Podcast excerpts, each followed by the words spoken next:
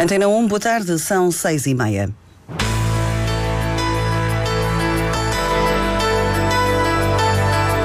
Antena 1 Madeira. Informação. Vão ser feitas 400 entrevistas na Madeira para tentar perceber o risco de exclusão social e de pobreza. A Ordem dos Farmacêuticos considera que a reserva de medicamentos da Madeira é suficiente para as necessidades. 2022 foi um ano recorde no que toca ao volume de negócios das 500 maiores empresas madeirenses. São estes e outros títulos que estarão em desenvolvimento na edição do Diário Regional desta segunda-feira, 4 de novembro. O controle técnico é de Fábio Betancourt, a edição de Lília Mata.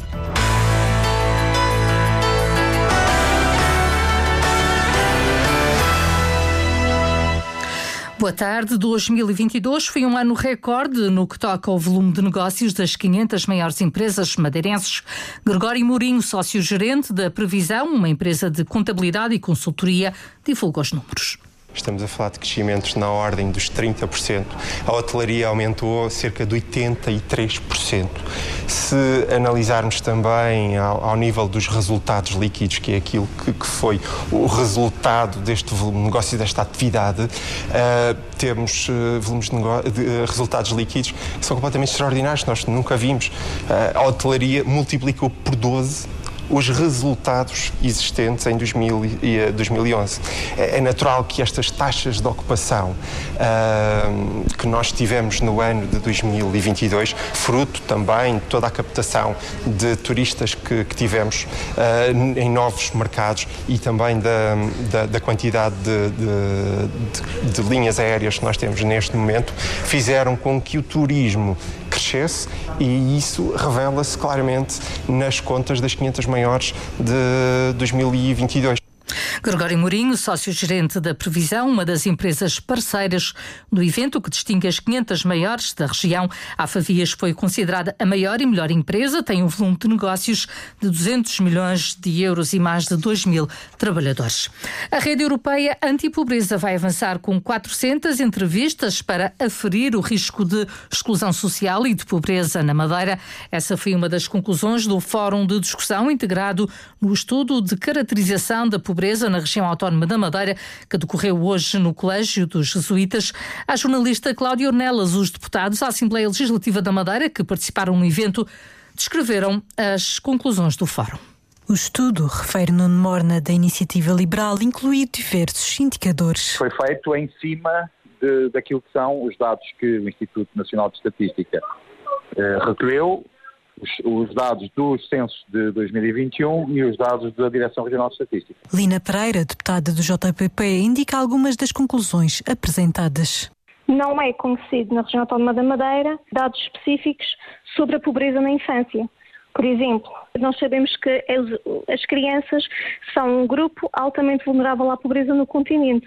Nós temos, por exemplo, a maior taxa de risco de pobreza e exclusão social na idade ativa, comparativamente aos idosos, 30% eh, comparativamente a 24,5%. Temos aqui uma, um desfazamento entre o norte e o sul da região, portanto, isto também faz com que os serviços, as oportunidades de emprego estejam mais nas zonas uh, urbanas. Mónica Freitas, do PAN, apresenta outros indicadores. Continuamos a perceber que, de facto, a Madeira é uma das regiões do país que, que está é, com a taxa do, do, limite de pobreza mais elevado. Vemos também aqui algumas tendências contrárias àquilo que é o contexto nacional, nomeadamente quando se fala da, da pobreza no feminino, que aqui na Madeira verificamos que há mais homens em risco de pobreza do que propriamente mulheres vez. Cláudia Prestrelo, deputada do PSD, anuncia a próxima fase deste estudo. A partir de fevereiro de 2024, vão existir cerca de 400 entrevistas a diferentes famílias, um pouco por toda a região, com a colaboração dos técnicos da Segurança Social, dos técnicos das instituições particulares de solidariedade social, para aferir o risco de exclusão social e o risco de pobreza da população residente na Madeira. Conclusões apresentadas pelos deputados à Assembleia Legislativa da Madeira, nenhum dos promotores do estudo quis prestar declarações. Madeira está a estudar a pobreza. Madeira tem uma reserva de medicamentos suficiente para as necessidades. Essa capacidade foi posta à prova durante a pandemia pandemia de Covid-19. A opinião do bastonário da Ordem dos Farmacêuticos, Mota Felipe.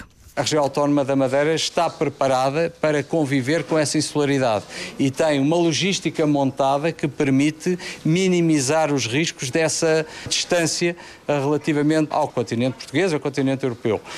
Aliás, eu gostava de sublinhar um aspecto e estávamos a falar isto há pouco.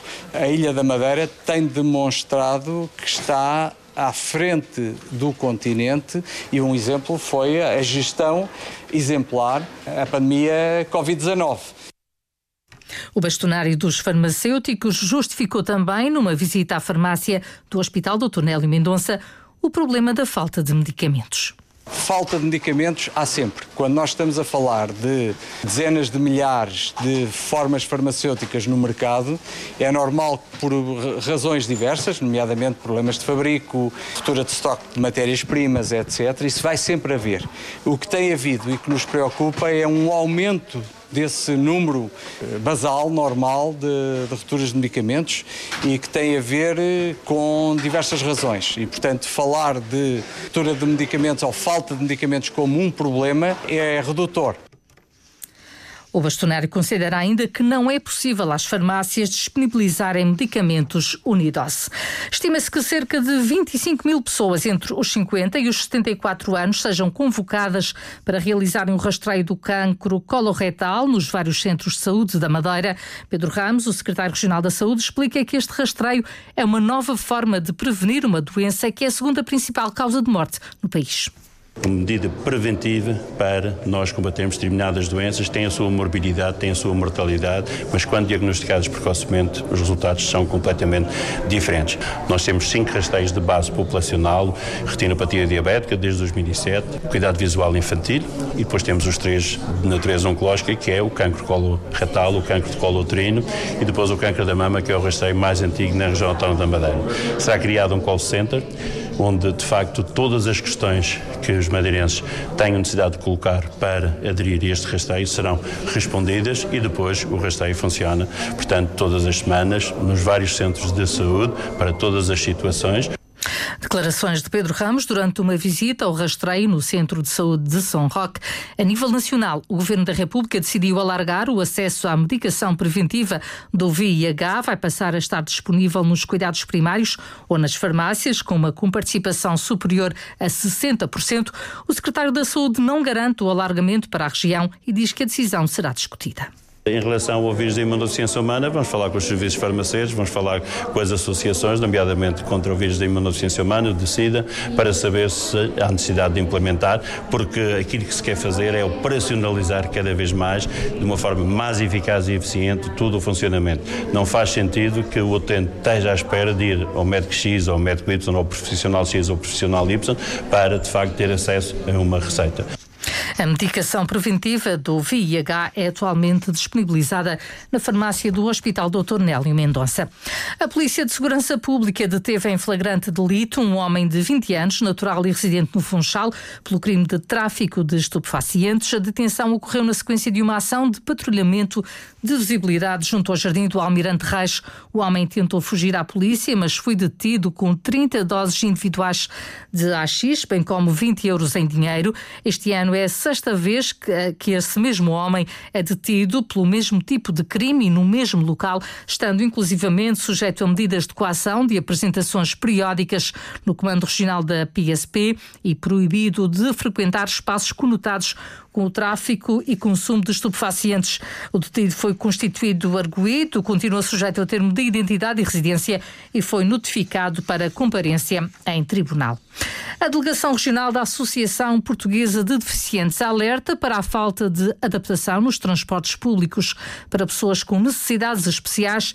Felipe Rebelo, o presidente da associação, recorda que se trata de um direito dos utentes nomeadamente alunos que querem frequentar a, a universidade e não têm transporte para fazê-lo. E uma vez que já alertei, quer a nível da Roda Oeste, a nível da SAM, ter o cuidado de colocar autocarros eh, com adaptação para pessoas com deficiência, que não há não há e é grave. Embora, uh, junto à Direção Regional da Educação Social, uh, temos tido esse cuidado e esse aponte com a Segurança Social para que as pessoas possam ter esse dia a dia de qualidade de vida, porque é um direito Filipe Rebelo defende uma prestação social de inclusão equiparada ao ordenado mínimo as famílias também são prejudicadas de uma forma indireta, porque às vezes têm de deixar o trabalho e não são compensadas financeiramente. E ainda ontem dizia, e volto a dizer, a prestação social de inclusão tem que ser no mínimo ordenado mínimo. Não andar a dar prestações e prestaçãozinhas e depois, efetivamente, o resultado é zero na prática. Porque não, pessoa com deficiência ou com mobilidade reduzida, neste caso com deficiência, com invalidez, não tem que sobreviver com esmolas. Filipe Rebelo, presidente da Delegação Regional da Associação Portuguesa de Deficientes. Ver a deficiência como diversidade é o objetivo da Escola Secundária Gonçalves Arco. A escola tem cerca de 250 alunos apoiados por medidas de apoio à aprendizagem e à inclusão. Pedro Filipe Costa. No futuro, o Dia Internacional da Pessoa com Deficiência deixará de ser invocado. Este é o desejo da coordenadora de Educação Especial da Escola Gonçalves Arco, Suzel Gama. A deficiência não como uma deficiência, mas como uma diferença. E esta riqueza da diversidade é que tem que ser o caminho a seguir. Este dia vai existir muito tempo, é triste, provavelmente, mas um dia, este dia serve de atalho. É, esse, é essa meta, que vai demorar muito tempo. Estamos a falar de mentalidades, vai demorar, mas vamos lá chegar. Aos poucos, a equipa de Suzel Gama trabalha as competências escolares e sociais dos estudantes entre os 10 e os 20 anos. A escola tem uma tradição muito forte em relação a isso. Eles estão matriculados numa turma igual aos outros, qualquer um deles. São avaliados pelos professores dos seus colegas. Temos saídas para promover a autonomia social e pessoal, temos muitas saídas. Nem sempre é pacífica a inclusão de deficientes nas turmas. Suzel Gama diz que é possível compatibilizar. Vai-me perguntar, mas é possível fazer isso? Sim. Eu posso ter uma aula de Físico-Química do décimo ano e ter um aluno a desenvolver o, o currículo, uma tarefa do currículo com a tabela periódica, por exemplo, e tenho um aluno, por exemplo, da unidade especializada, a perceber como é que funciona um, um vulcão, por exemplo. Dos cerca de 1.200 alunos da Escola Gonçalves Zarco, 249 têm apoio à aprendizagem e à inclusão. A escola tem uma unidade multideficiência que faz um trabalho mais especializado. Os 249 alunos são apoiados por uma equipa de 12 professores de educação especial. A coordenadora, Suzel Gama, diz que são os suficientes. Hoje é o Dia Internacional da Pessoa com Deficiência. Dezenas de alunos das escolas do primeiro ciclo de Machico reuniram-se para celebrar a chegada do Natal. A Igreja Matriz de Machico foi o palco escolhido para os coros escolares. O jornalista Vitor Ascensão Silva conversou com algumas das crianças participantes.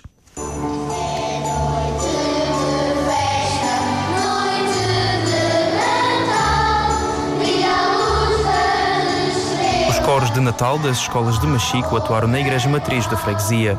Foram várias semanas de ensaios a decorar as letras, que deixam agora Beatriz Belo, aluna da Escola Básica da Água de Pena, satisfeita com o resultado. Demorou um pedaço, tivemos que ensaiar várias vezes, mas no final correu tudo bem. Tu foste solista de uma música, gostas? Sim, gosto. Já tinhas feito antes? Sim, já. Já Tomás Santos estreou-se enquanto solista de um coro escolar. Não foi mal. Eu até gostei de, de andar assim a, a fazer as minhas partes sozinho. O que é que sentes quando ouves músicas de Natal? Eu, eu sinto-me feliz. Felicidade que contagiou quem foi assistir às atuações e também quem, como Carlos da Silva, aluno do quarto ano, ensaiou arduamente. Trabalhamos duro, mas uh, bons resultados. O que é que esperas deste Natal? É uma época que tu gostas muito? É, porque eu recebo presentes com a família. A professora Tânia Berenguer salienta que o Natal é uma época que cativa os pequenos alunos, o que facilita na dedicação a este tipo de atividades. À volta de, de um mês e em diferente nos dois turnos, manhã e tarde. É uma atividade fácil de cativar os miúdos para o Natal? Isso é, é porque é a altura do ano que eles gostam. Uh, depois desenvolvemos outras atividades, já estamos a trabalhar na sala de aula ao Natal. Uh, a música vem complementar. As atuações dos vários grupos anteciparam a chegada do Natal a Mexico.